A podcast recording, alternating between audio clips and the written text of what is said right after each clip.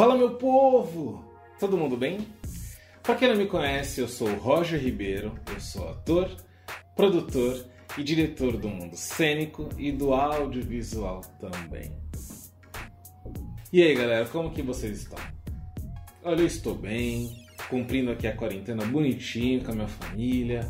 É claro que com essa mudança de tempo que tava um puta sol, né, seguindo a maravilha, aí de repente, bum, muda para esse frio, a minha rinite adora, ela toma conta assim ó, do meu corpo e aí eu fico todo ferrado. Então até desculpe minha voz está um pouco anasalada agora, mas é por conta disso. Mas eu tô bem, tá tudo bem. Tá? Inclusive, muito obrigado por assistirem os vídeos do canal, por compartilharem, por mandarem mensagens. Pô, eu tô muito feliz com isso, muito mesmo. Nós estamos crescendo e é isso que importa. E por falar em que é isso que importa, não esqueçam do sorteio que vai acontecer no dia 3 de agosto, aqui no canal, de um videogame Xbox 360 com 14 jogos, dois controles, que eu vou fazer para vocês.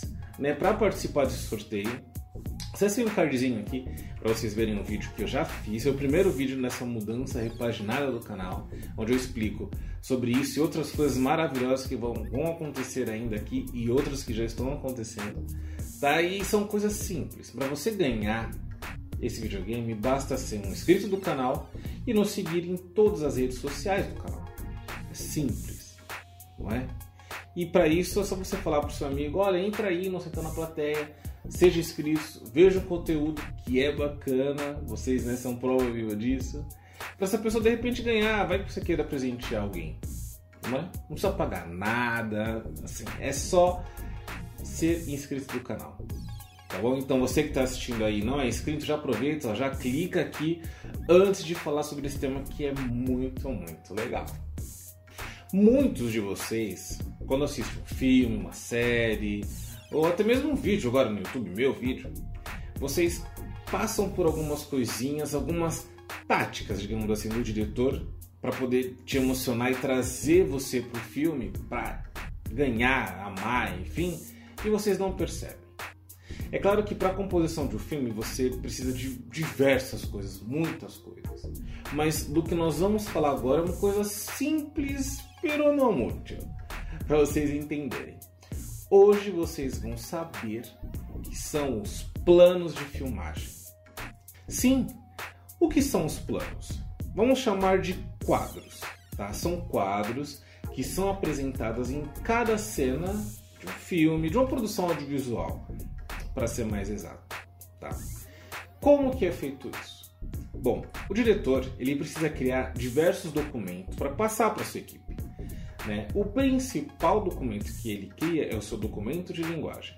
Porque ali ele vai falar o que ele vai querer do filme, como que ele enxerga o filme, o que ele espera de cada parte da produção que compõe esse filme, para que assim todo mundo fale a mesma língua. Então, dentro dessa linguagem, ele vai criar coisas específicas para arte, para produção e para fotografia.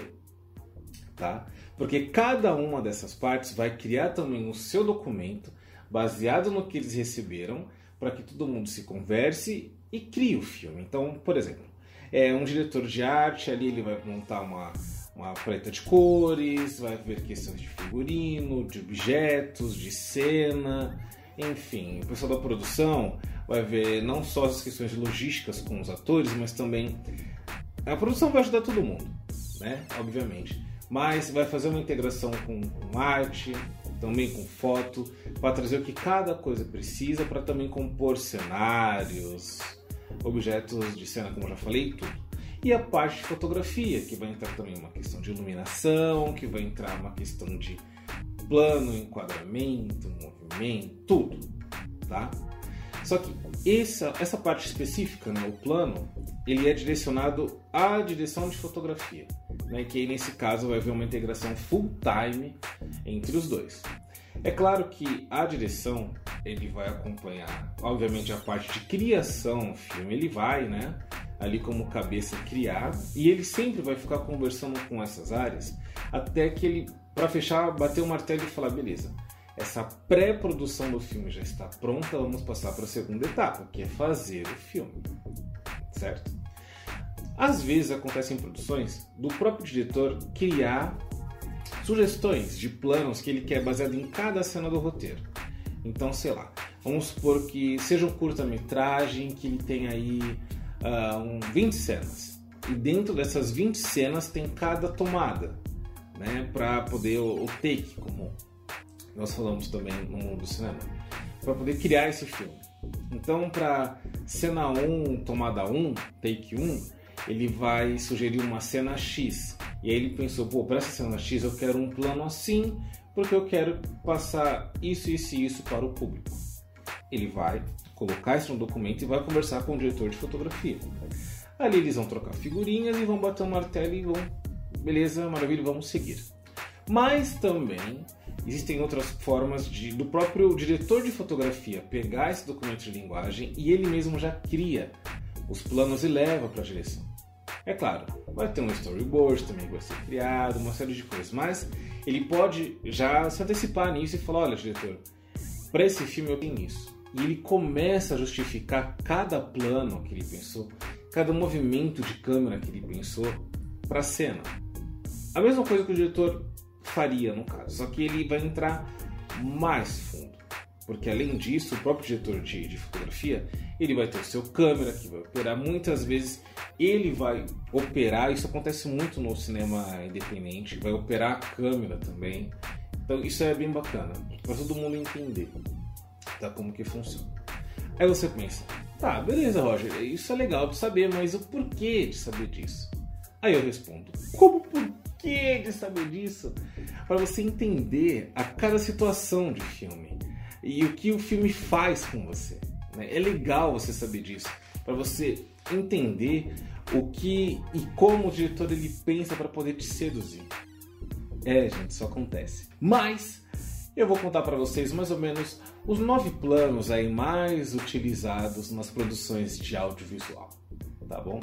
Vem comigo! O plano geral, o famoso PG, ele mostra não só o personagem, mas o cenário, ele mostra uma composição gigantesca.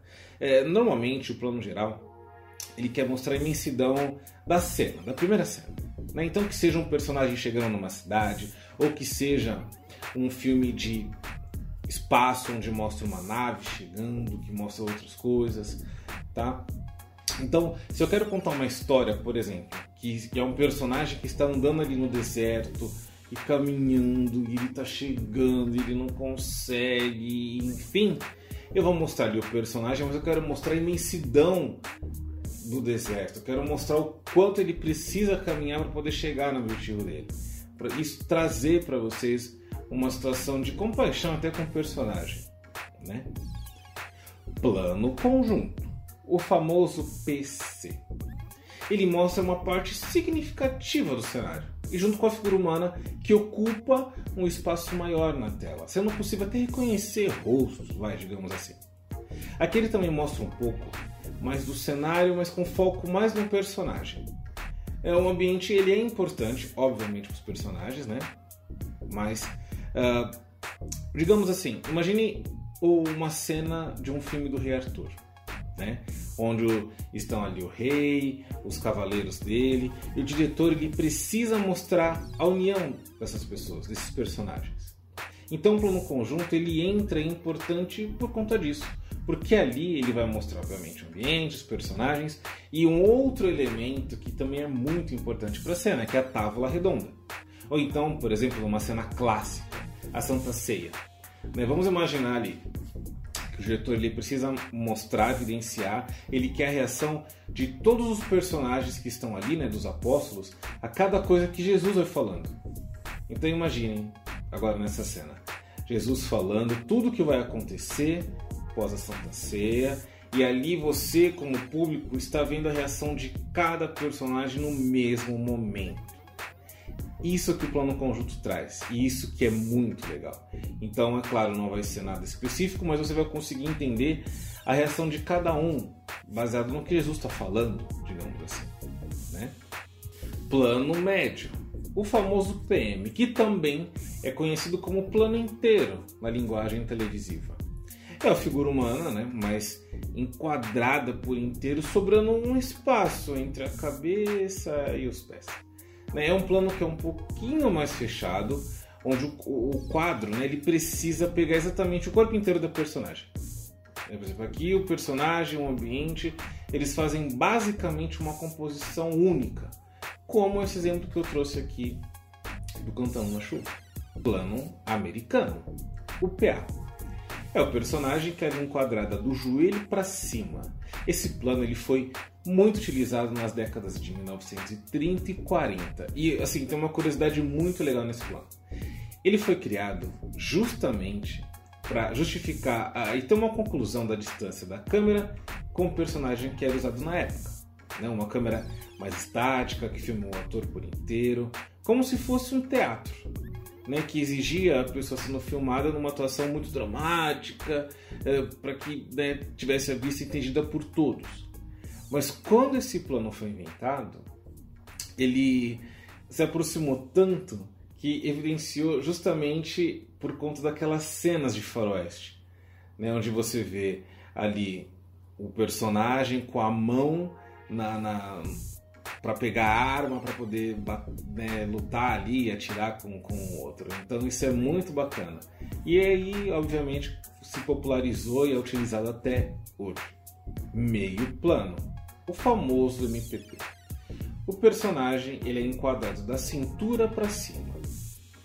Aqui as cenas começam a ficar mais dedicadas ao personagem do que a questão de mostrar o ambiente. Né? Ele começa a ficar um pouco mais distante as expressões do personagem começam a ficar mais claras, é não só pela parte facial, mas porque o corpo né, do personagem também importa para o público. Então, entendendo que a personagem está reagindo de uma determinada situação. Né? Esse plano ele pega mais essa questão de, de torso, digamos assim. Né? Primeiro plano, o famoso PP. O personagem ele é enquadrado do peito para cima onde é chamado até de close-up. E assim, detalhe, muitos youtubers, como eu, influencers, nós utilizamos bastante esse plano. É um plano que mostra bastante nossas expressões, mostra bastante as nossas reações, e é um plano muito legal porque nos aproxima bastante. Aqui nós já vamos começar a perceber a importância de retratar essas expressões faciais, né? sem fechar totalmente o plano. Então ele é utilizado para causar uma certa emoção no público. Né? Aliás, todas são. Mas no primeiro plano, você consegue puxar um pouco mais o público para essa interação do personagem. Primeiríssimo plano. O personagem ele é enquadrado do ombro para cima. Também você pode escutar como Big Close-Up. Esse plano ele traz literalmente empatia do, do público com o personagem. É um plano mais fechado, onde mostra o rosto da personagem e nós podemos dizer que é um plano de identificação com o público. Né? A personagem praticamente fala com você, ela olha para você. Plano, detalhe. A câmera enquadra uma parte do rosto do personagem, que seja um olho, um braço, uma perna, enfim, algo específico. Até mesmo objetos podem ser usados num plano detalhe. Esse plano ele é justamente para dar um foco, né? algo específico na cena. E ele é usado muitas vezes para justificar algumas ações, emoções ou situações no filme. Esse plano, detalhe, por exemplo, tem um filme que eu amo, que é o filme Laranja Mecânica, do Kubrick, onde mostra uma cena que o Alex ele é pego. É, assim, para quem não assistiu, vou dar um spoiler, e para quem não assistiu, você tem que assistir, cara. Esse filme é, é muito importante. Bom, ele é pego depois de ter invadido a casa de uma pessoa, ele vai preso e tal, e ele sofre um processo de reeducação. E nesse processo de reeducação, em um momento, ele começa a assistir filmes, para filmes que ele não gosta, né, digamos assim, para que ele se socialize de novo, né? Ou de novo não, porque para mim ele nunca foi sociável. Bom, só que para ele não fechar os olhos, colocaram é, ferros nos olhos dele para que ele justamente não feche e a câmera ela pega esse detalhe dessa desse maquinário aí nos olhos do Alex e, o pavor que ele tá. Né? Nós temos o exemplo também da Bruxa de Blair, um, que é um filme que é feito em primeira pessoa e mostra bastante o detalhe da personagem nos momentos de fuga dentro da floresta.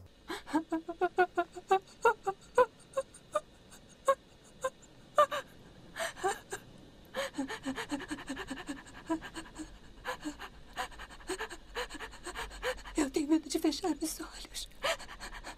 Eu tenho medo de abrir.